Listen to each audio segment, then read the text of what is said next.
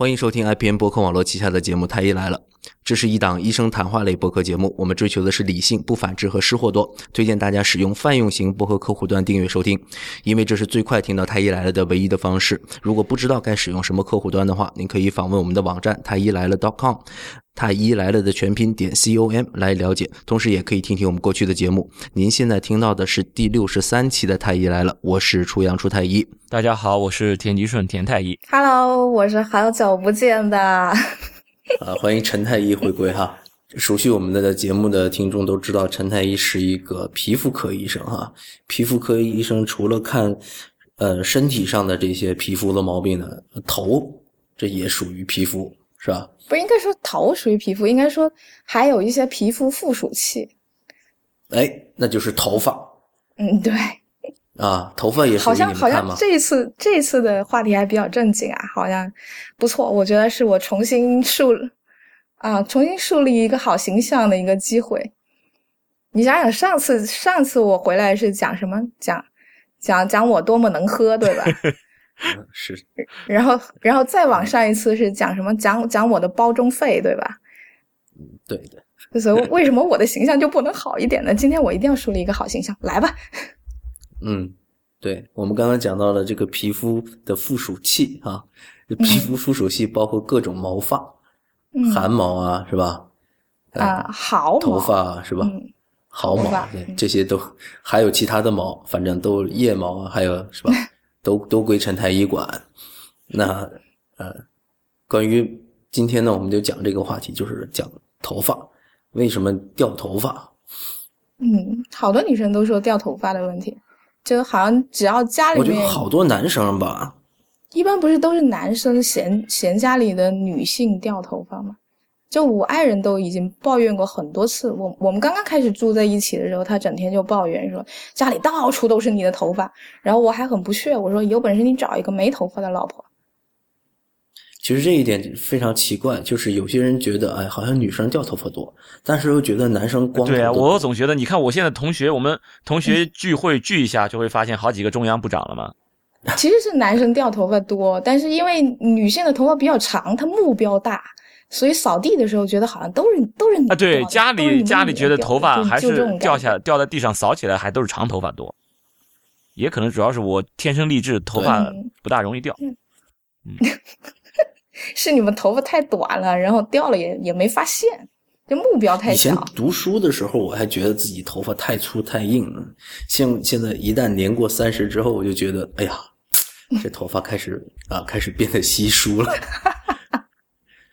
我前几天还见过田太医，那个田太医现在头发还是比较茂盛的，那那显然呀，还是比较年轻啊，是吧？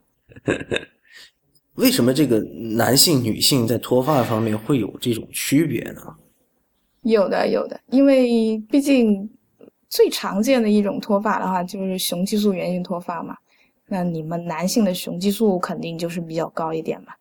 但其实不是所有的头发掉都都是这种这种病理性的这种脱发，但大多数人来说，它还是一个生理性的脱发，因为人本身每天大概都要掉七十多到一百根头发左右，还真有人去数啊。我观察到一个现象，就是越 man 的人，他越掉头发。比如说，你看这动作片里面，你们心理安慰。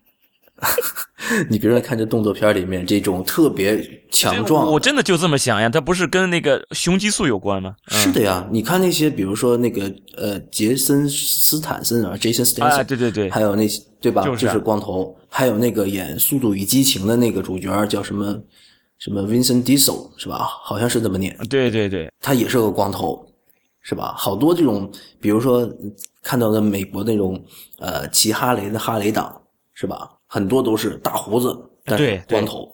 这里就提出一个问题了，对吧？为什么这些人胡子那么茂盛？比如说我，我胡子就很茂盛，但是头发开始稀疏。对，嗯，不都是毛发吗？都是你说的皮肤附属器嘛，对吧？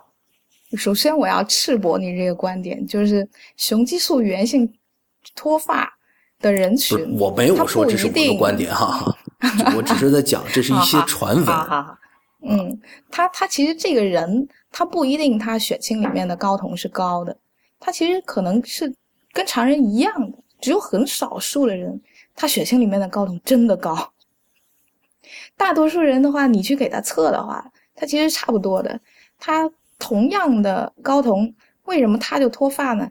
因为他的头皮就对这个雄激素特别敏感，他头皮里面就含有特别多的那个转化酶，把这个睾酮转转成效能更大的那些雄激素，然后对毛囊就相当于不停的催它加工加工加工，加班加班加班，就是这个意思。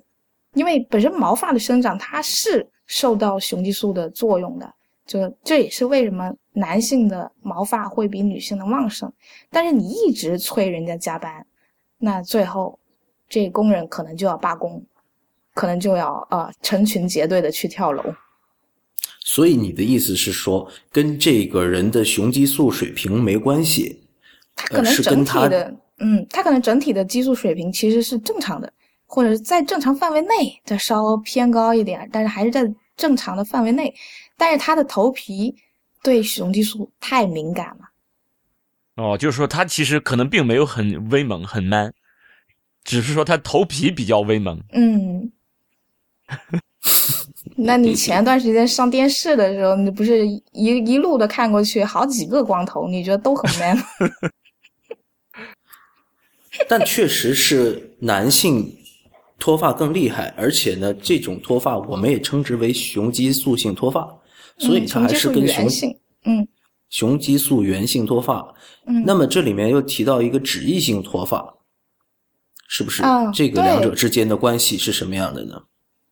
对，很很多人就是有这样的疑惑，就是他就是脱发啊，就是地中海，大群众比较熟悉的是描述就是这个嘛，就地中海中间就头顶这一块就不长头发了，然后他去医院看啊，可能啊又看了好多家医院，然后这家说他是雄激素源性脱发，那家说他是脂溢性脱发，那其实除了毛发的生长受雄激素的控制之外，皮脂的分泌它也受雄激素的分泌，也也受雄雄激素的调控，所以就如果你真的是一个雄激素源性的脱发，你的头皮对雄激素很敏感，没有理由你的头皮不出油，它肯定嗯。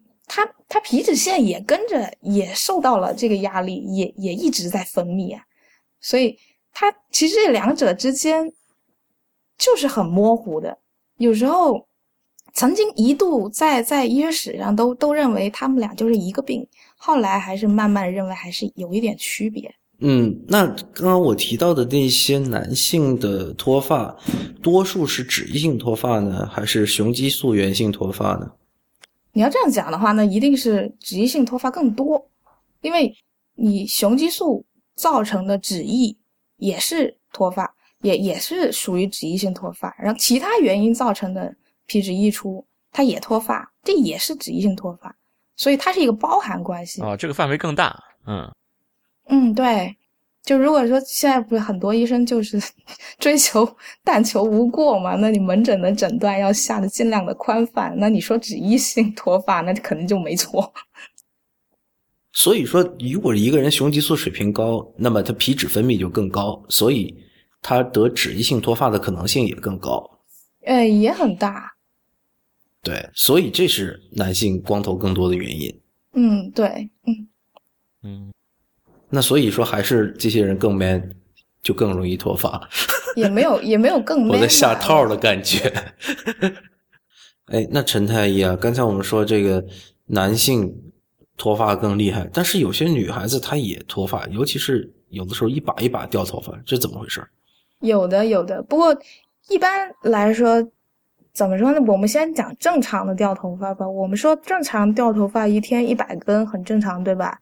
嗯但是有很多女性都觉得我好像这段时间掉的不止一百根啊，我觉得好像到处都是。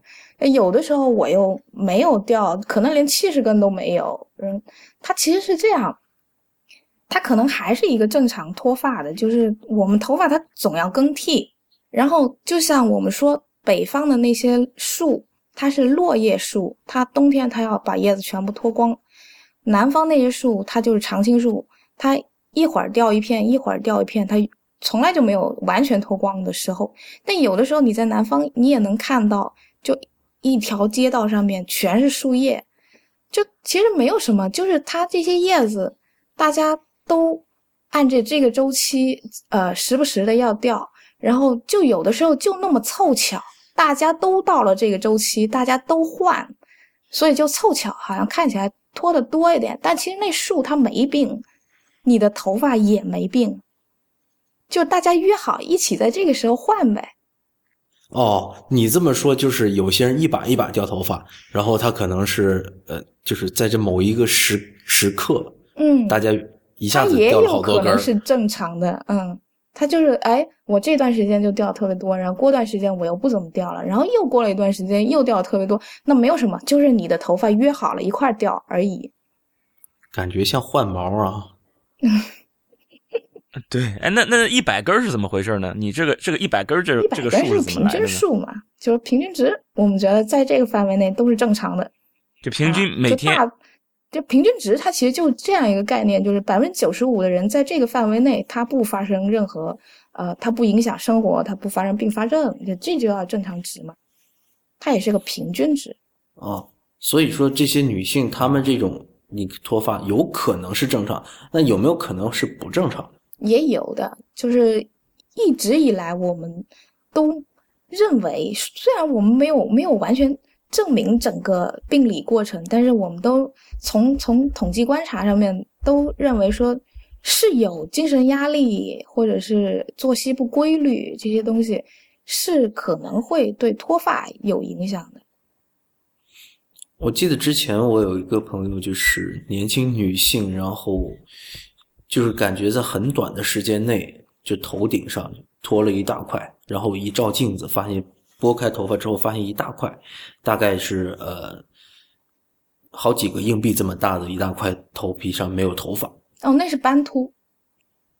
对，嗯然后这种民间是称为说鬼剃头，那这种和你刚才说的这种脱发，它之间的区别是在哪里哎？，鬼剃头，鬼剃头不是那个吗？不是睡觉以后那个吗？也真是很快，也真真的是很快。一个是无知觉，一个是真的病程进展很快，所以他们感觉好像就好像是睡了一觉起来，哦就就好像觉得头发就都掉了。这个好像也还有蛮多诗都是这么这么讲的吧。嗯，嗯，对，这是所以他们就觉得，哎，是不是昨天晚上睡着了，有鬼来帮你剃了头了？是有这样的说法，这当然这是迷信说法，我们不应该相信。但我我们从医学上面讲的话呢，这个叫斑秃，就是一个一个一通常都是卵圆形的，一一个一个斑斑片状的脱发，它边界很清楚，没没病的那块头发长得好好的，有病那块上面一根头发都没有。掉得干干净净。这些朋友他们掉头发，他们最担心的是觉得哇完了，就是很快他觉得头发就会掉光啊。对，也也不是没有啊，不是我不是我吓你，也不是没有，但少很少。就渐渐渐就没了就，完全掉光的是有的，但是我们也不知道它是什么原因，我们还认为它可能跟精神压力啊这些东西都有关。也有人很少啊，就斑秃的话，呃，就已经不算很那么多见了。但是要说掉到普秃这个这个程度的话，那就更少。普秃的话是可以掉到最后连眉毛、眼睫毛这些都都掉了，全部掉掉了。对于斑秃，我的认识是，呃，这是一个受精神压力影响比较大的这么一个疾病，而且是，嗯，对，呃目前目前大多数人是是可以完全恢复的。我不知道我这个认识是不是对的。是是，它是一个自愈性的疾病，这个这个太，我这这很多人就是因为你不知不觉，而且病程进展这么快，然后很多人都很紧张这个事情，到处去求医，然后因为毕竟他这个病理病因还不是特别清楚，就是猜测跟精神压力有关这样子，那。从治疗上面来讲，也是很棘手。棘手以后呢，病人就容易陷入就是病病急乱投医，就到处去试，然后最后试到一个什么东西，就正好他病程到了，开始长头发了，他就觉得那个东西有用，但实际上这个东西就斑秃这个东西，你就是完全不治，他自己会好的。像斑秃这种情况，如果去医院里面就医的话，如果说是真的是进展很快，然后就要可能考虑一些，比如说像呃全身的这个激素治疗都是有可能的。但是，一般如果说是呃他情况不是很面积不大啊，或者是他已经稳定下来，不再继续扩大这样子的话，我们可能就用一些局部用药的治疗，就比如说米诺地尔，但各种脱发都可以都有可能会给你开米诺地尔，因为它是一个扩张血管的一个药物，然后你局部用的时候，它扩张血管，它就给你的毛发提供更多的营养，就等它自己长出来，有点这个意思。所以说，就是还是要看医生。啊，肯定是要看你，你一个你要评估病情，二个的话，你即使说你呃不上系统治疗的话，你可能局部治疗也对症治疗，这这都是要上的。然后，那么就还是要治疗，就你不是说可以自愈吗？是可以啊，但是你不希望它快一点吗？啊，你这个意思。陈太医，那除了这种鬼剃头。就是一觉醒来，发现头发上少了一块头发，感觉像被鬼剃头一样。还有一些人因为愁啊，愁的一夜就白了头。你这也是一个流传流传了很久，就很多人都被骗了的一件事情。一夜白头这事情，我觉得应该真的很多人都相信，对吧？我是真信，我是真信，因为我这个小时候有有有一个故事一直在反复在跟我讲，就是讲那个什么《千字文》的作者。叫周星驰，就是说他当时就是皇帝给他这个给他一千个字让他写一篇文章，一千个字不能重复啊！你这么有才，写不好你就要杀头，反正是这么跟我讲了这么个故事。然后他就一晚上白了头发，结果就写好了千字文：天地玄黄，宇宙洪荒，就这篇文章，然后就流传至今。所以我就知道，哎呦，从此我就知道这个晚上晚上千万不能动脑筋，动的太厉害。还有流传更广的就是白毛女啊，白毛女好像不是一啊，白毛女那不是一天吧？长期没有好吃的，然后因为营养不良。对对，这个它是有有剧情介绍的。对，人应那我记错了，应该是像李白的那种，人家写诗都写啊，一夜白头这个事情真的是一个说出来你都觉得有点好笑。其实不是因为你精神压力大，然后你的头发变白了。其实不是，因为你头发里面的色素，它也没那么快，它就能跑得出来。实际上，这也是一个精神压力引起脱发的例子。就后来有学者专门去研究过这个现象了，后来发现其实根本根本就不是头发变白了，而是这人本来就有白头发，然后他愁了一夜，他他的黑头发黑头发都掉光了。那为什么不掉白头发，只掉黑头发呢？这也也是有点蹊跷，但基本上确实这种精神压力引起脱发的话，它这个生长期脱发是比较严重的。就是这些脆弱的、已经花白的头发，它反而不那么容易受影响。哎，但是我观察到的一些我身边的一些朋友哈，他并不是一夜之间掉了头发，但是可能就遭受某一个事件的打击吧。然后令到他在很短的时间内头发白了很多，这个我但是不能我想不能一夜白啊，有那这种事情跟两夜白跟 一周吧，一周吧，一周总总能白得过来。这个是我亲眼见到的。按我们想，这毛发里头这色素的沉着更替的话，我觉得怎么都得两周。嗯，田太医你。你有没有见过这种案例？就是在比较短的时间内，头发白了很多的。这个我好像没没印象，身边的人就一下头发。我们这儿有少白头，但是我知道他肯定不是每天思虑过度。我也有少白头。你说谁一下愁的，头发都白了？所以说，哎呦，你看你头发都白了，最近比较愁吧？这个倒是会有。哎，你看你头发有有有白头发了，就是会会怎么说呢？就是会跟你开开玩笑。哎呦，我看你白白白头发多了，是不是最近有什么新新事儿啊？这个倒是会会会说一说。但是你说就很明确的，哎呦。他这个人头发白，而且他最近确实有心事儿，就这种事儿好像真没有就连到一起。有这种传言，就说你最近用脑过度，你这个想事儿想的太多，所以头发掉的掉的快，或者头发白的快。这种在皮肤科怎么看？皮肤科的话，还认为精神因素的话，有时候它可能影响到了毛发的营养供应，这有可能。但头发得不到那么多的营养了，它出现了这样的变化，这这是有可能的。但是你说一夜白头的话，那肯定就是黑头发都掉了。嗯，那也就是说，如比如说用脑过度，然后 用脑过度，我觉得一般人最我我最我最想澄清的一件事情是，很多人以为说我绞尽脑汁，所以啊，我我的头发就没营养了，所以就我我的。这怎么说？我我觉得反正他那逻辑有点怪怪的。但是不管怎么说，脑汁你是搅不尽的，你放心吧，脑脊液一直都在那里，只要你活着。对，这个我们都能理解。嗯，就不是说呃，他隔着一层把头发的营养给抢走了。他隔着一层颅骨呢，你放心吧。对，还还有人说这是你你不能老熬夜，你熬夜你这头发掉的快。嗯，对。但是，哎，对，这个应该会有这种熬夜跟跟脱发之间的关系其实很复杂，因为你说是不是没按那个点睡就一定会，呃，造成什么影响？其实不一定的。但是你想一下，其实熬夜的人他为什么要熬夜？他可能就是有精神压力啊。他熬夜的时候，他是不是健康的在熬夜？他不一定，他可能抽了很多烟，喝了很多酒啊，说说都有可能。那不一定，熬夜。通宵玩游戏啊，这个玩游戏的时候他也很紧张呀。通宵玩游戏，他应该没有压力吧？你你不玩游戏吧？我玩呀，玩游戏不紧张了。玩游戏你玩还紧张，那就不玩了。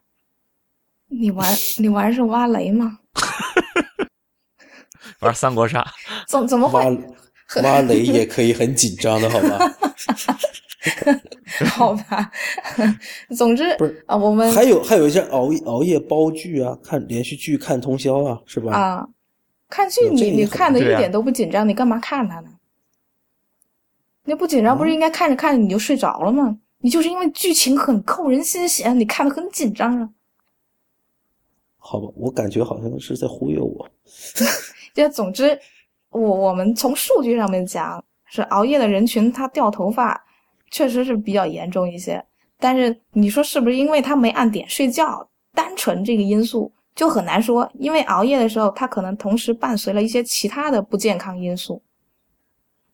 嗯，就是他是他其实是一些因熬夜的生活习惯伴随的一些，这有点类似抽烟喝酒啊。我们我们上次说说喝酒的与致癌之间的关系，但是其实。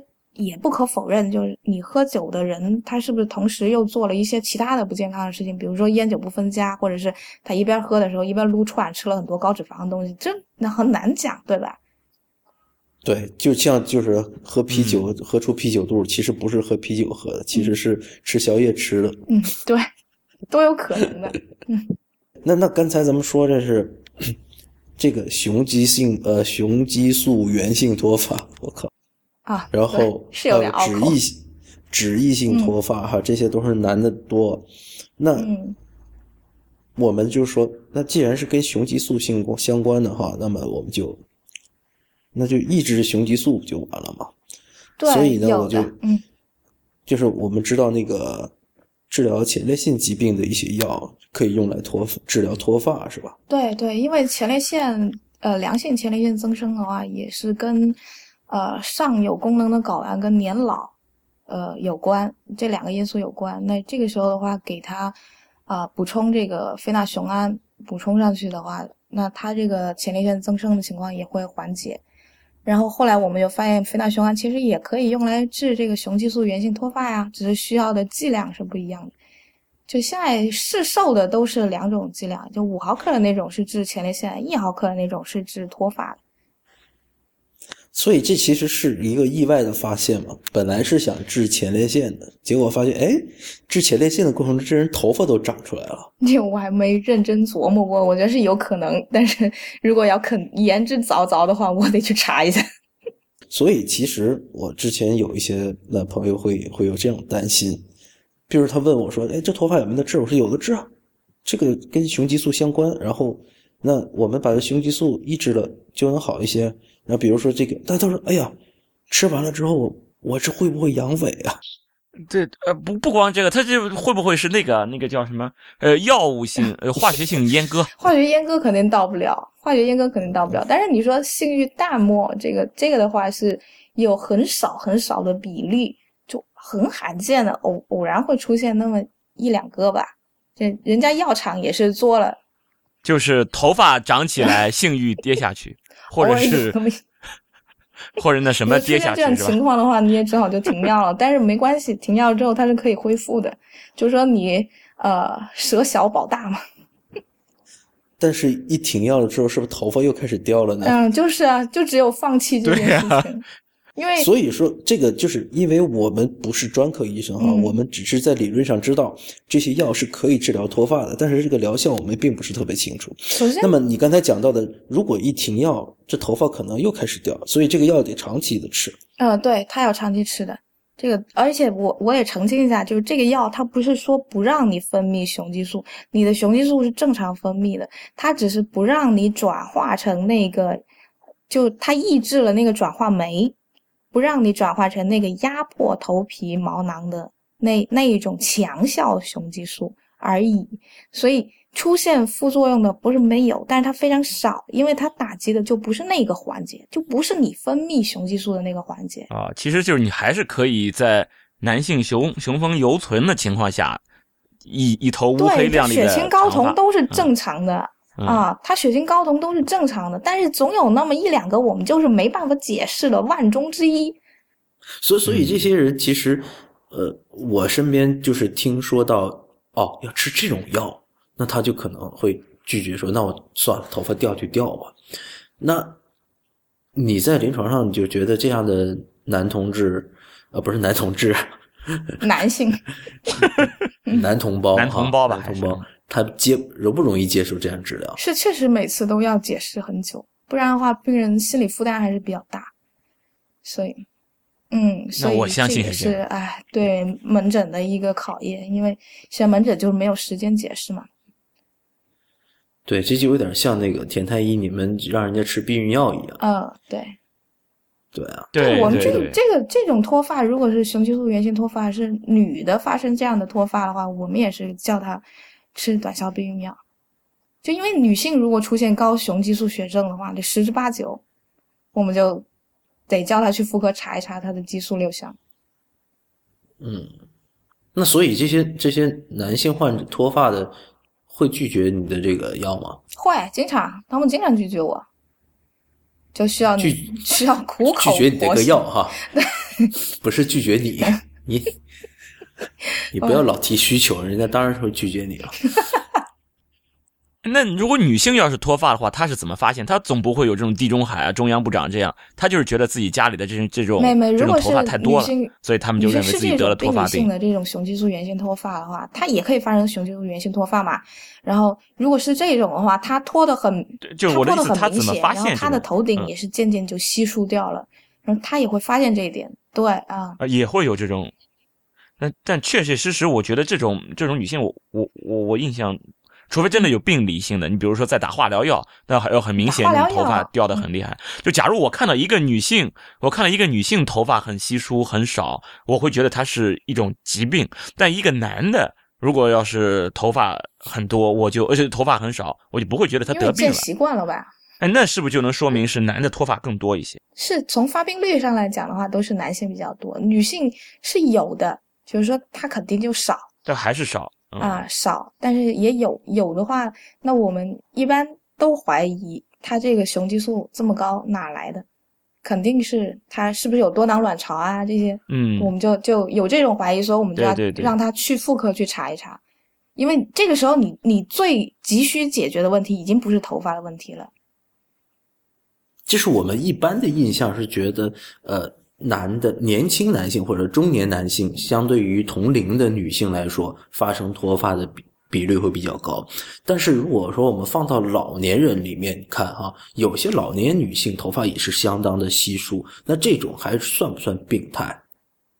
老年人他头发生长期就确实他脱发，他也不容易长新头发了，他确实是越来越稀疏。但是这个怎么讲哦？你指的是不是那种呃刚刚比如老太太的哈，不是，嗯就是如果是刚刚七十多岁老太太，那头发也是很稀很少了。呃，女性的脱发高峰的话呢，实际上是在围绝经期有一个脱发高峰，一个是产后，更年期嗯，一个是产后，一个是更年期，这两个嗯高峰。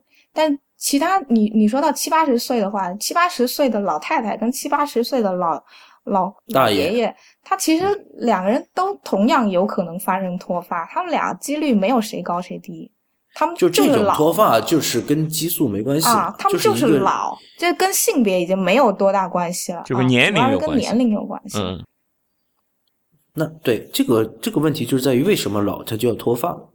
老了各各个地方都不长呀，头发也不爱长，它整个就越来越多的毛发进入了休止期，然后不再不再回到生长期，它不再长新的毛发了。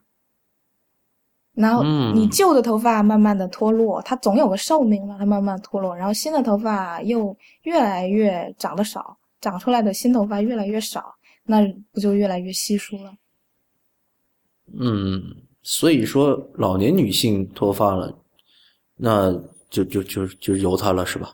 啊对，由他想开点吧。刚才我就提到这些人去医院找你看病哈，看这种脱发的病，你们现在推荐的正规的治疗脱发的这些方法都有哪些？对，现在除了刚才我们提到的这个口服的非那雄胺啊这些，基本上的话，以治疗的方针的话，大体上也就是这几个。像外用这个米诺地尔的话，它既然是局部扩张血管，它就是一个给毛囊提供营养，增加多提供点营养，让它好长，这这样一个角度。然后像呃非那雄胺的话，它就等于说给毛囊减轻压力，这样一个角度。但是如果说是病程太长了，就它这些毛囊都已经死了的话，那就不管你如何给它增加营养也好，减轻压力也好，它它都已经跳楼了，已经太晚了，就再也长不出来。那像那个时候的话呢，我们就可能要考虑就是手术治疗了。手术治疗的话，你就是植发，嗯，植发，你们看过植发没有？嗯，没有，你们都看过植皮吧？植皮我经常植啊，对，我经常植啊，植皮我的手术我都没去过，植皮好像只有烧伤科他们是骨科也植皮啊，嗯，创创伤科，因为我们经常会遇到有部分皮肤缺损的，是吧？嗯，对，然后然后有的时候那个，比如说是皮肤已经，哎，这太恶心了，不讲了。啊反正就是，对，总之就是 缺了，缺了啊、你不给它补上的话，那那一节录着它也好不了，你就只能截掉。那这个时候当然想方设法给它植皮上去嘛。然后对，呃，但是像烧伤或者你们骨科植皮的时候呢，你们就是需要要取的是大皮片，要大面积的。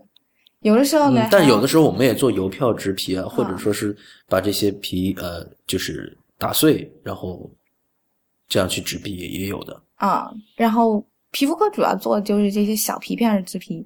原先原先植发还真的做的都是小片的，就像蚯蚓那样子的小小条，这样子来植。就从因为像这种雄激素源性脱发，它不是所有的头皮都受累的，它可能它颞侧或就头的两侧，还有后边后脑勺那儿。它它这些毛发生长都很挺正常的，然后你就可以从那儿取皮，然后移到头顶上来种上去。然后这两年的话呢，就开始越来越提提倡这个微创嘛，然后现在都已经不做这小皮片了，现在做的是以毛囊为单位的，就是种毛囊，种就是哦一个一个毛囊这样种。你看啊，我们骨科做植皮哈，往往是在一些身体比较隐蔽的部位，那么取那么一块皮，嗯比如说大腿内侧这大腿内侧，一般是屁股上大腿内侧，嗯，对，然后比如说嗯取了一块皮，然后就是这个，即使以后那个因为因为取皮之后那个取皮区它长出来了，虽然是有一点疤，但是呃不是特别明显嘛。嗯，那就比如说在头皮，你刚才讲的从后脑勺取，然后植在头顶上，那后脑勺的这个不是到处都是疤，就是拆东墙补西墙的感觉，但是他头发可以盖过去啊所以其实是有疤的。啊！但是他取的也也不是那种全皮，他取的也也也讲究一个深度的问题，所以所以其实取皮的部位，它可以长出完整的皮肤来，重新长出来，然后又重新长出毛发，然后就盖过去了。当然，也可能有些人他就是疤痕体质，然后没控制好，然后其实你掰个头发看，也有一点点细微的这个痕迹，也是有的。但是像现在的话，就这取做做小条条，这这个来植发的最大的缺点还不是在这里，它最大的缺点是在在于你种在头顶上那个，就是大家万众瞩目那儿没有头发，就盯着你种上去的这几块新的头发，然后发现你这样一条一条的种的话，它种出来长得很不自然，它是一啊，它是一条一条的，一排一排的长，好像插秧一样的，就感觉长得很不自然。新发型比较适合 那个黑人朋友。然后现在现在你用你以毛囊为单位的话，那肯定就种的就更好看了。之前那个呃田太医是看足球的是吧？鲁尼你知道吧？对，啊，鲁尼对植发鲁有好看啊多了。鲁尼应该是头发鲁比较尼是植过发的，啊他这过发吗特别呃流行，就前段时间特别火爆的一个话题，就是鲁尼植发，然后特别呃效果特别好。就是你看那个很多记者就很八卦嘛，尤其是英国的那些记者，你也知道是吧？他可对能很八卦，然后拍了好几张照片来对比，然后之前鲁尼的头发呢就都已经不行了，掉的都掉光了，然后呢，哎，突然间有一天，突然间出现在公众视野，然后，哎，整个头发特别浓密了，但是这个记这些记者多八卦呢，过段时间再拍一张照片，发现这个植发效果不好，头发又开始秃了，有哎呀，那哪个医生干的？那这这个医生怎么办？因为鲁尼自己还自己去公开的秀自己那个植发效果，后来很坦然去面对这个事儿。嗯对，那所以就是其实很多人呃有这方面需求，有考虑过植发的，嗯，那么他就想说这东西到底效果好不好啊？不要像鲁尼一样是吧？人鲁尼那么有钱是吧？肯定找最好的医生是吧？对啊，他连鲁尼总能找个做的效果都不好，那干脆咱们别试了。这这手术不靠谱。没有没有没有，这手术其实一般就各地各医院的统计数据不是很一致，不过基本上认为八成还是有的。就是你植完以后，他们是按半年、一年这样子算，就随访嘛。半年之后再来看看这些病人，啊、那些植皮植呃植植发区的那些毛发还有没有在长的，然后基本上到一年为期的话呢，就是差不多有八成的人，他们植发区的那些毛发都还在，成活了，还是成活的。哦，只能随访一年嘛？那一年之后呢，还是要掉？那这一年我觉得还是挺短的。只能怪这帮写论文的，真是太懒了。哦，那不能这么说。你说，等一下，你像癌症，癌症起码他们能有个三年、五年，这一年真的我觉得挺短，不是懒的问题。你说你随访一年需要很多的人力物力吗？也没有，癌症都可以随访五年，甚至有些十年生存的都可以去随访。他为什么只考察一年呢？我觉得这个挺难理解的呀。难道是说他真的是大部分一年之后都不好了吗？那就还是说明这个手术是有问题的呀。不是不是不是，我觉得这可能是一个对疾病的重视程度的问题，因为毕竟临床对癌症那肯定是更重视一点的。让你掉个头发这个东西，就确实我我我看到的大多数，那也不能，那你这不就歧视 疾病吗？疾病歧视我。看到的大多数文献，他们就只提供了这个数据，然后我也只能这么说了。再往远了的话呢，那是就是一年生发率是吧？人家是五年生存率，它是一年生再再发率。往远了说的话呢，我我就只能提供我见到的病例，那这其实就是一个很小样本量的东西，我就不能拿它去当普遍来讲了。那比如说我们就做搞脊柱的哈，脊柱外科，就我们会说有一些手术啊，它跟这个术式没什么关系，这个术式是很好的，但是跟操作这个人很有关系，就是你对于这个业务的熟练程度，嗯对于这个业务的深刻理解，啊、这个程度不一样，所以以至于会影响手术效果。这个在我们脊柱外科就会比较就是普普遍。有些手术你交给这个医生做，那成功率很高，而且风险很小；交给另外一个医生做，成功率就不高，风险就很大。那我们说的这个植皮手术是不是可以列为这样的一种手术？有啊，这很多就跟手术都技术有吧，很很多手跟技术不是相关它它而且是高度相关，是吗？很很混杂吧，跟经验跟手感都都有点关系。跟手感还有关系。有啊，怎么会没有呢？这种求美观的东西都跟手感有关系，我觉得嗯，所以这个还是得找靠谱医生。啊，这个事情啊就对，是反正鲁鲁尼那医生就那算了，鲁尼这个都哦，他是那百分之二十是吧？八成都有，没有他他 他比较倒霉是吧？嗯 他跑到那两成里边。但是一般评估的是是不是还成活，但是是不是比刚植的时候要稀疏了一点？那确实也有蛮多人就是比刚植的时候是稀疏了一点，不过还有比没植又要好一点。嗯，你刚刚提到，我们回忆回顾一下你刚才讲的这几种正规的治疗哈，嗯就是有口服的、外用的，嗯，是吧？对。然后就经常会嗯对手术的，这咱们都说了。那那还有一些就是，比如说那个生姜，啊、有些人说生姜，有人说洋葱，用这些汁儿榨汁儿，或者直接是用这些呃擦头皮，这个都能够起到这个生发的作用，就像刚才提到的米多地尔一样，就直接外用，是吧？这这就属于这种传言有吧？对，这种传言到底有没有的作用？有人做过，就是关于生姜或者是洋葱，关关于它们的药物价值，都有人研究过。但基本上是认为说像，呃生姜里面它有一些含有一些东西，呃洋葱里面也含有一些东西，它是可能对局部的血管有一个扩张血管的作用。那你扩张血管不是也是就是给头皮提供更多的营养嘛？但是这个东西是肯定是它没有被列入脱发的治疗指南里面，指南是不推荐这样的方法的，因为我觉得很没有推荐啊、没有推荐，我觉得很可以理解，因为这些未经提取的这些原始的食品，它它的效果是不能保证的。就你一方面你有用的那一部分物质，你的浓度高低是一个问题，然后呃，你长期使用，呃，其他杂质会不会造成不良反应是一个问题，然后你食食品直接啊、熬了汁你就往头发上面抹，你卫生问题也是一个问题啊嗯，啊，其实就是说，你的这种临就是实验研究出来的这个理论，是不是真的用到人身上就一定？因为你实验研究都是在实验室里的呀，实验室和人体其实还是两码事儿，你不能忽略这种东西，你就要看这个人体做，就要做临床实验才。对，而且你不能说我我从呃洋葱里面我提取出一个东西，我认为它有用，然后你就叫人家直接抹洋葱，这是有区别的。你研究的那个东西是提纯过的东西，别人用的是一整个洋葱。那不管从有效物质的浓度上面，还有那些其他的杂质会不会造成不良反应，这两个角度来讲，都是有很大区别的呀。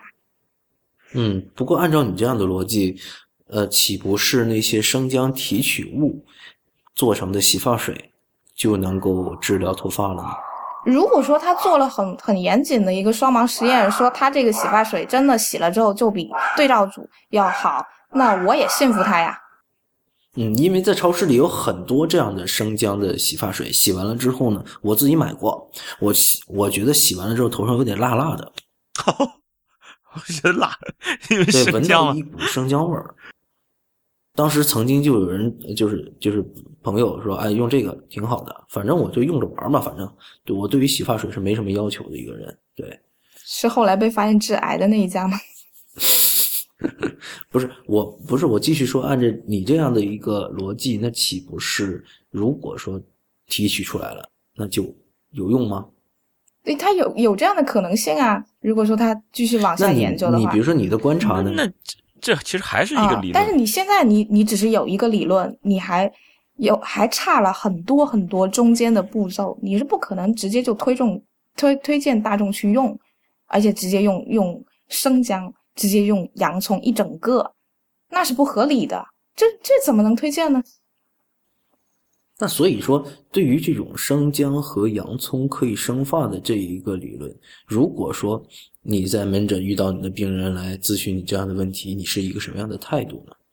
我跟他讲说，这个就不要信这些了吧。你既然来找我，就好好按我给你开的药治吧。我们来规律治疗好吗？我们有一个已经验证了它有效的方方法在那里，你为什么不用那个你确知它有效的？一个一个，就算它发生不良反应，我也明确的知道它有可能发生什么不良反应，我什么时候停药可以弥补这种不良反应，我一切都很明确。都已经有人做好实验，就是试的清清楚楚的给你，你为什么不用那种明确的东西呢？那就所谓的靠谱呀。我觉得这种这个事情反映出了一种，就是一种心态，就是对于现代科技的一种抵制。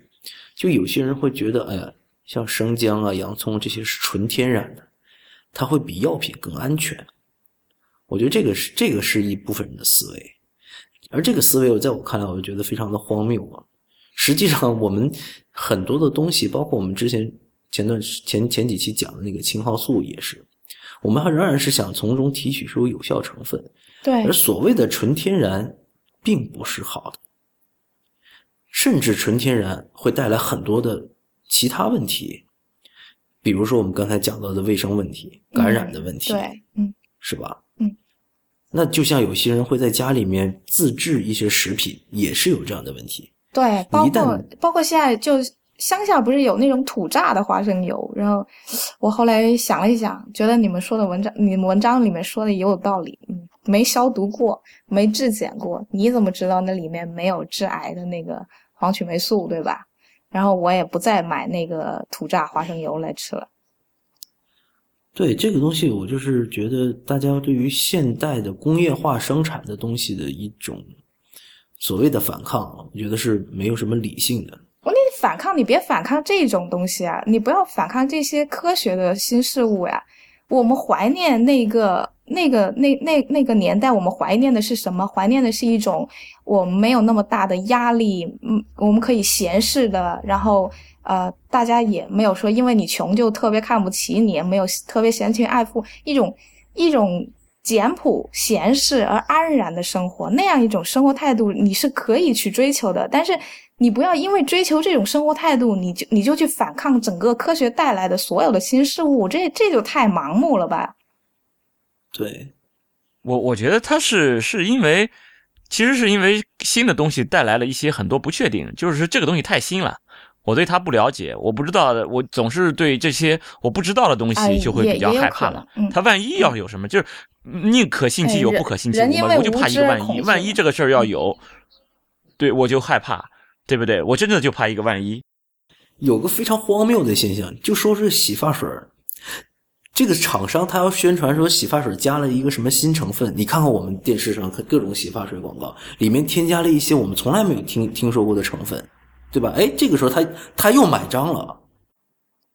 对我们就是相信，就是相信这个纯自然、纯天然的，就是天然嘛，就是上帝给我们的东西，就是不会害我们的。嗯不，但是但是你看现在的电视里的这种洗发水广告，哈，提到了各种成分。然后你看那个那个图形，那个整个广告，我觉得拍的挺好的。比如说他那看到那个毛发从发根部分那些鳞片就被这个一个 一个类似于一个油滴一样的东西从对从下到上将那些鳞片全都抚平，是吧？这个整个的广告让让你觉得它添加的这种成分很神奇。而这个时候，好像有些人对于这种新鲜事物他又没那么抗拒了。对他需要有一个很，因为动画片的原因吧，看起来很直观，是吧？嗯，这个时候他又不讲究纯天然了，这个这个沙宣又好了，突然间，也不是，那其实还是纯天然有它的受众，确实它的受众很广，包括很多洗发水，它只要宣称说我这添加物你听不懂是吧？但是它是纯天然的，那你也觉得嗯，好好，这就好。然后同样是听不懂，然后你你说。聚二甲基，呃呃，聚二甲基硅氧烷，那一听就觉得这好像是异端，这实际上就是硅油嘛。对，那你看啊，就说到硅油，咱们就关于洗头水的这个传言更多了，是吧？那比如说纯天然的，我们说，呃，以前用皂角，说白了不就是那个跟肥皂差不多，是吧？嗯，对啊。皂角，这是纯天然的，哎，这就有一帮受众啊。好了，后来呢，就就像刚才我们说的生姜是吧？嗯洋葱这些，对对，我倒没有看过洋葱洗发水，好像。好像还没有流行起来，也难说。然后就提到了你说的硅油，嗯然后最近几年关于这个硅油这个这个事儿又很多争议。现在的广告又非常的强调自己的洗发水里又不含硅油了，对吧？呃，有的时候就这会觉得名字太为什么？因为它吓人。因为它不是纯天然刚才？说我们那个油滴可以抚平这个头发上的鳞片，就像抚平你心中的伤痛一样，是吧？但是，哎，现在又说这含硅油的不好了。其实这个谣言我们之前是辟过的，就是说，呃，他说这个含有硅油的洗发水，这个传言说这个硅油既然能沉积到你的头发上，抚平抚平这些鳞片，它同时它也可以沉积在你的头皮上，堵塞你的毛孔，影响你头发的供养。那这个事儿，从皮肤科角度来看，你们觉得怎么样？这个我可以给硅油正个名，就是硅油这玩意儿它不会堵你毛孔，硅油 硅油本身就是可以通过毛囊上皮吸收的，而且它的吸收是挺好的，相当不错。就我们就除了洗发水里面可能会有之外，我们皮肤科还拿它治一些别的病，比如说老年人的皮肤干燥，这个瘙痒症，我们都给开硅油膏，其实效果是很好的。就因为它的吸收其实就是很好，哦，嗯，它本身的吸收就很好，它不会说就一直停留在你皮肤表面，然后它就不动了，这这是不会的。它要么吸收了，要么它就过两天它粘了一些灰尘啊什么的，然后你又洗头又把它洗掉了。这你你这么一说的时候，我突然间想起以前不是还有个什么谣言说说有一个大学生吃了很多泡面，结果他的胃里面全都是那泡面的油，然后他他就得胃癌泡面的死掉了。是泡面盒子那个蜡。哦，对，曾经还有过那样一个，反正这种东西，我想，我想总是会有人信的嘛。就好像就不相信说上皮会有一个新陈代谢。对，但是含硅油这个洗发水的问题已经不仅仅是谣言了，就是现在的，就是有一些厂商他已经特意去生产这种所谓的不含硅油，也不知道是不是真的不含硅油啊。我觉得还是个谣言。而且是对，而且是在这个它的广告里面已经明确强调这一点，说它这个洗发水是不含硅油的。我以前以为这只仅仅发生在微信朋友圈，后来发现，在电视广告里也是这么说。，我觉得是因为他们追求一个危机公关的效果，然后他们向这个谣言屈服了。嗯，就我不管不管有错没错，完既然你说吧，那我就说这东西错吧。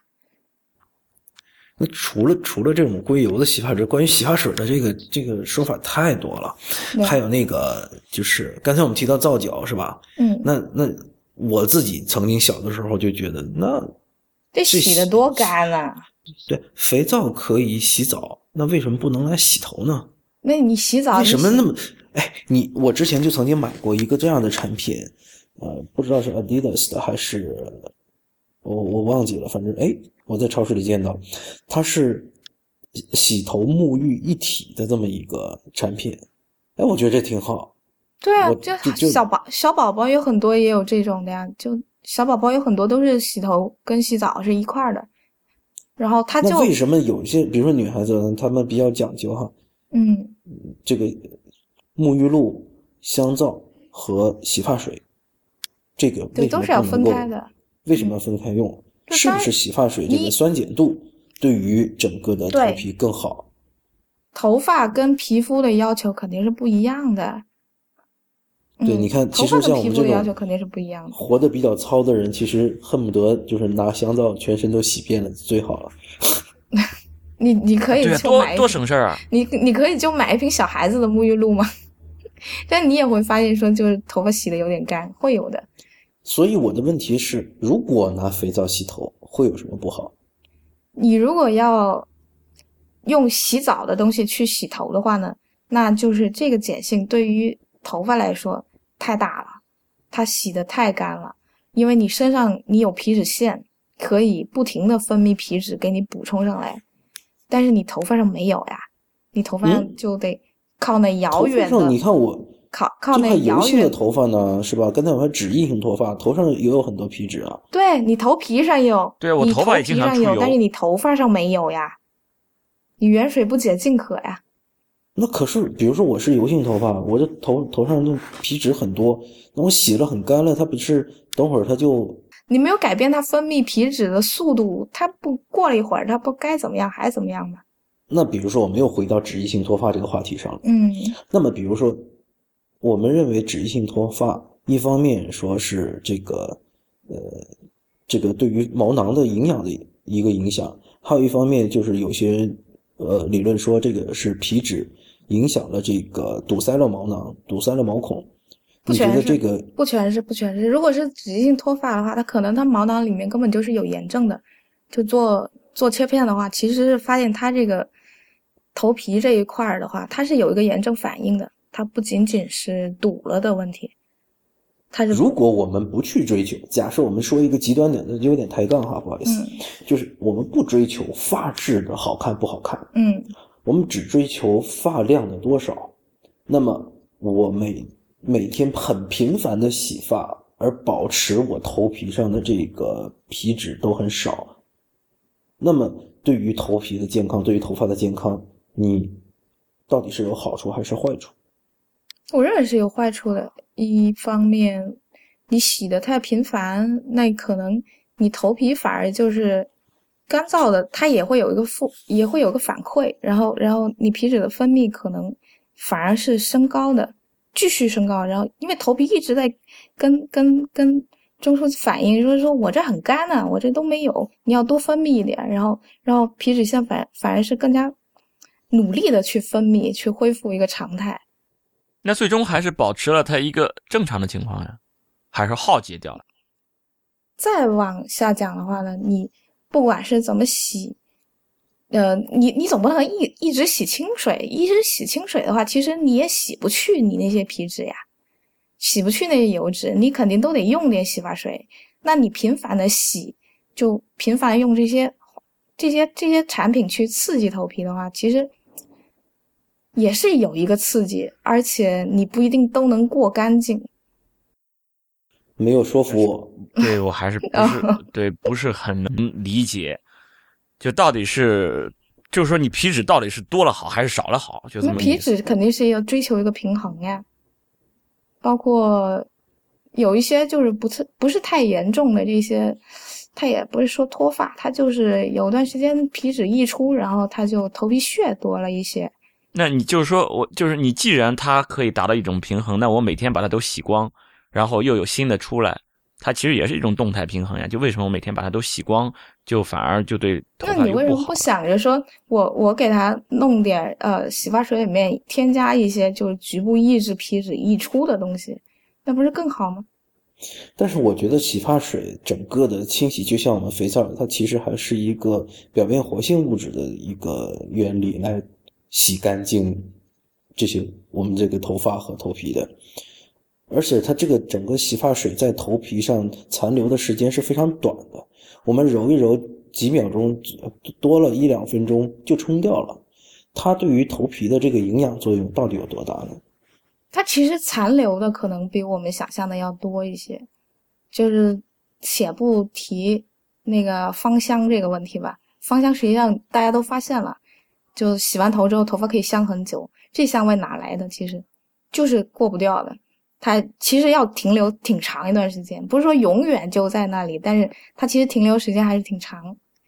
对于芳香这个事儿，我的理解是觉得，因为头发的面积表面积会远远大于头皮，嗯，所以它可能在头发上一点点残留，但是因为它表面积足够大，所以积累到一起，它可以散发出比较大的香味儿。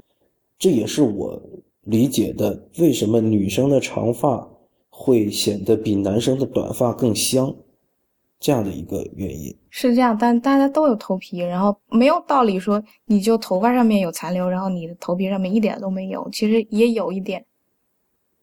嗯，那岂不是说，如果说我们买了一款真正对头皮有营养作用的一款洗发水，我应该尽可能的让它在头皮残留时间更长，没有，才能对我的头皮更好。比如说，我在这个泡沫在揉搓的过程中，我带着它看会儿电视，啊、上会儿网，然后我再去把它冲掉，那是不是对于头皮的营养作用会更好？你说的那是焗发膏对吧？它就是专门就是基本上都是些营养物质，然后它就它为什么它不是一个洗头的东西呢？就是因为洗发香波，那你你洗头最终的目的就是为了洗干净嘛，洗干净头发。然后你不管怎么说，它都是有皂化的成分在上面。我们不希望这些东西在自己头皮上停留很久呀。如果你单纯希望是营养物质停留的久一点，那就用焗发膏呀。焗发膏它就不是拿来洗干净头发的，它就不需要添加那些那些碱性的呀，那些皂化剂啊，那些就不用添加这些啦。按照这样的逻辑，因为我们之前的所有的美发常识啊，都来自于一些让我半信半疑的人，比如说理发师。对，真的，因为他们的整个的专业知识，我觉得呃很欠缺，而且呢，他们是不太考据这些消息的来源的。嗯，而且他也不管你的死活吧，他就是问你办不办卡。对他，他卖产品的这种这种动力，比他去做科学研究和较真儿的动力强得多。嗯，所以以至于他每次在给我剪头发或者洗头发，给我传输的这些美发常识啊，我始终都是抱一个怀疑的态度的。就你也不知道这里头真话的成分有多少，还剩了没？对，所以就是说，那按照刚才你说的，如果说我们。希望某一样东西营养成分在我们头上待尽量多的时间，我们应该用焗发膏或者护发素，是吧？对。那所以说，像洗头水这种会被快速冲掉的这种产品，它里面加什么已经没有所谓了。对，其实没什么所谓的，而且，哎，真是没什么所谓的。你吸收也是一个问题，就像焗头发去焗头发。它不光是给你抹上这些营养物质给它停留，而且还得加温呢。加温其实就希望它这个毛囊打开，然后，呃，毛鳞片打开，然后就让它好吸收进去嘛。所以跟洗发真的是就差远了呀。那那我是不是可以理解，所有的这种在洗发水里面添加各种成分的这种，都可以理解为只是商业上的噱头？它真正起效的都非常少，可以这么理解吗？比如说，有很多的洗发水说号称自己是防脱、呃去头屑。那比如说，任何一个品牌它都有多个系列，是吧？啊，比如著名的什么什么和什么什么。哦，那他们对防脱的话，但是也也有一种他他有他有说，比如说让你头发更黑的，是吧？呃，乌黑亮丽的，有去头屑的。有什么止痒的，对不对？那这些去头屑、止痒，这还有还有一定程度上说防脱，有的时候是确有其事的，就是有的时候不是不是这个。按照我们刚才的逻辑，因为它在你头皮上待的时间太短，对，所以以至于它这个它这个效力我们可以忽略不计。不是，它不一定是营养物质的问题，它有可能说是轻度的脂溢性脱发。它不是很严重，它就是脱点屑啊，呃，有有点头皮屑啊，或者是有有轻度的脱发呀。这种情况下的话，如果它洗发水的配方就是配得好，它给你洗完以后，这个皮肤能保持干爽的时间够长，那你这个脱屑、瘙痒还有脱发、轻度脱发的情况就会改善。从这个角度上，就是它给你保持皮表水油平衡，保持的好。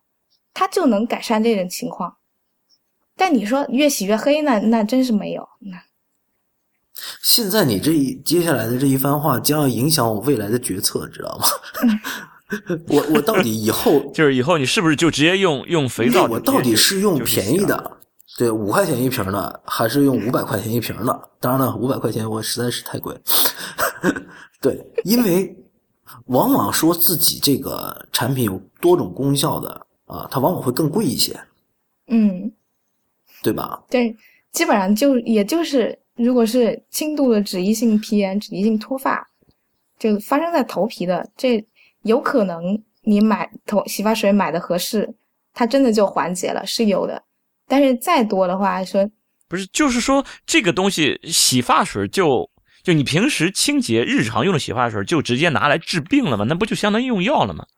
这个这不就相当于跟保健品和药品一样了吗，就是我只是来洗个头而已嘛。你你就理解为日常护理做得好，就我们我们要治病也得讲日常护理，他日常护理跟不上，你你再下再多的药，有时候效果不好，对吧？他日常护理也是治疗的一环呀。就是这个确实是对你的这个治疗是有好处的啊。我其实想简单的问一句，就是，那你到底推不推荐我买一些比较好、比较贵的？咱们说好这个事儿很难定义哈，比较贵的洗发水。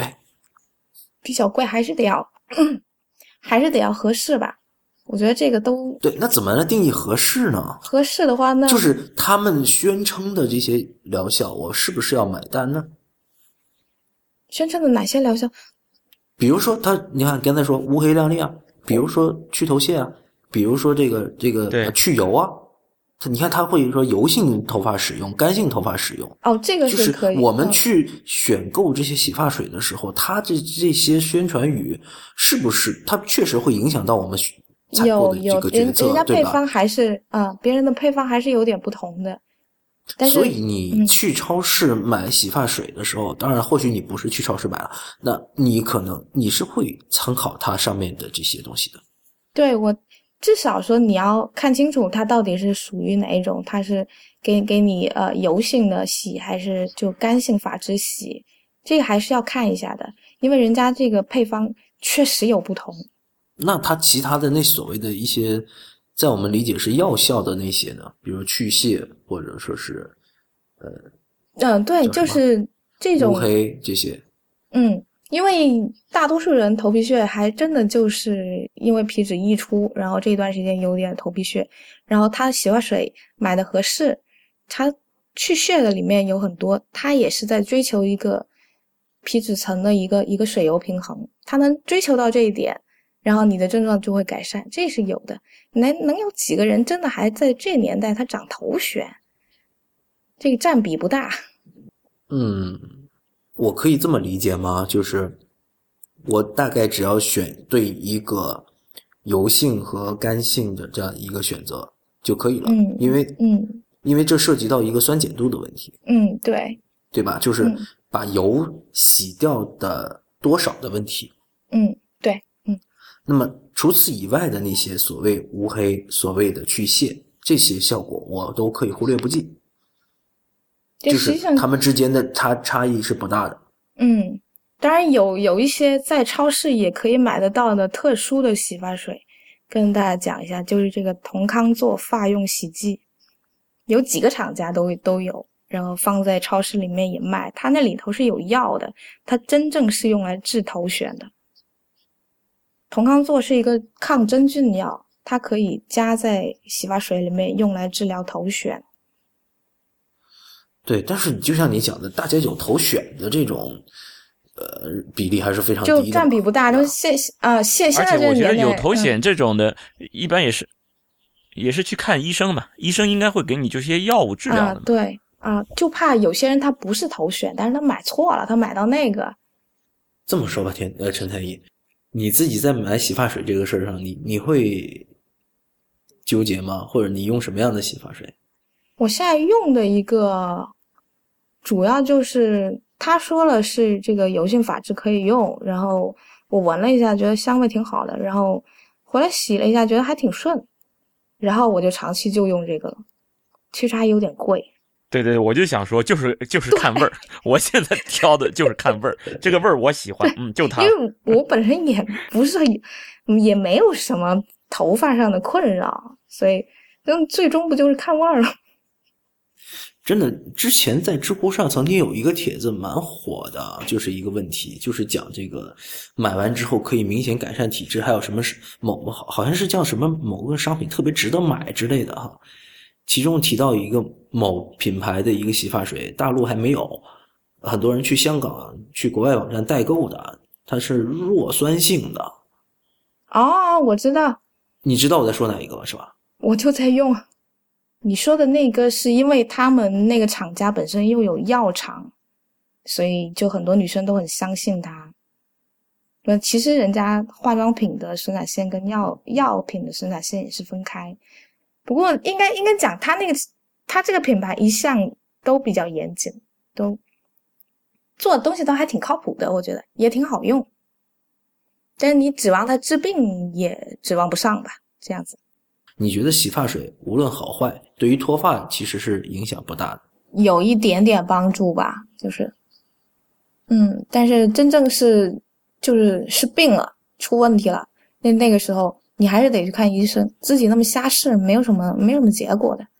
来自那些让我半信半疑的专业人士，比那些理发师的那个他们的理论当中，还有一个非常重要的一个观点，就是说，哎呀，这个头发千万不要经常的烫，不要经常的染，这个对会伤头发。对，伤了的头发，你毛囊没问题的话，你可以长新的头发出来啊。所以在你看来，这个烫染头发其实对于脱发这个事儿也是没完全没有影响的，对吧？它可能对你的发质有影响，但是你说脱发，那只有一个可能，就是你对那个烫染头发的那个化学试剂是过敏的。OK，所以说，如果是去这点很很嗯很这很容易辨认出来，就是你烫完染完之后，然后那天晚上你觉得头皮痒，这很明显的嘛，这一个就是一个接触性皮炎。嗯，当然有有一些理发师的话，他是为了就为了让你办卡的话，是什么话都说得出来。因为我也遇见过，就我很明确的告诉他，我对染发膏是过敏的，我不染发。然后他还一直说说我们这里用的产品是很好的，是不会过敏的。然后我说你要让这个成色剂进到头发里面去的话，你就非得有那一个化学化学成分，它颜色才进得去。我就对那个东西过敏，你换什么牌子不是一样啊？嗯，我我再再问你一个那个，就是脱发会不会遗传？就有些人哦，他觉得啊，我爸他就就是脱发，就是秃顶，所以哎呀，我很担心我这以后会不会我也秃顶？或者还有些人说，我从来就我家里人都没人秃顶，那为什么我我现在开始脱发？我们只能说雄激素源性脱发它是有一定的遗传倾向，但遗遗传倾向这个东西不相当于说你百分之百你肯定也跟着就就谢顶，那不一定有这个可能。就应该说你谢顶的可能比其他呃老爸不谢顶的人的风险更高。但是具体还是要看，等你到了那个岁数你就知道了。有些人他那个脱发啊，他就是从发际线上移开始，是吧？所以精神线发际线都已经是拿来做调侃一个人年龄的那么一个表现，或者说是反正调侃一个人的头发的问题了。那么，那有些人他就是像刚才讲的地中海，他从头顶上开始脱，为什么会有些有些人是脱的这个地方不一样？这雄激素源性脱发的话，它是有这样一个特点，它就是从它就是脱成一个地中海的这个样子，然后其他它跟其他的脱发就不一样，跟这种老年的脱发都不一样。老年脱发是到处都已经老化了，它要脱的话，大家一起脱，头发变稀疏嘛。但雄激素源性脱发是不一样的，然后它就是在这个头顶这块儿，它这块头皮就特别敏感，所以他总是好发于那里。嗯，所以说就是在头顶先掉的比较多见的是脂溢性脱发。如果说发际线上移这种，嗯，那是哪一种脱发？发际线上移的，其实也也值得怀疑。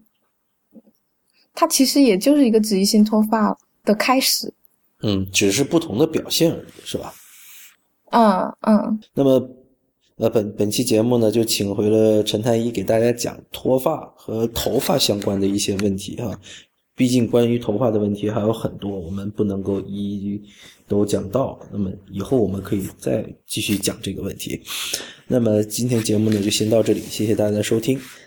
太医来了的网址是太医来了点 com，也欢迎大家在社交网络关注太医来了。我们在新浪微博叫太医来了。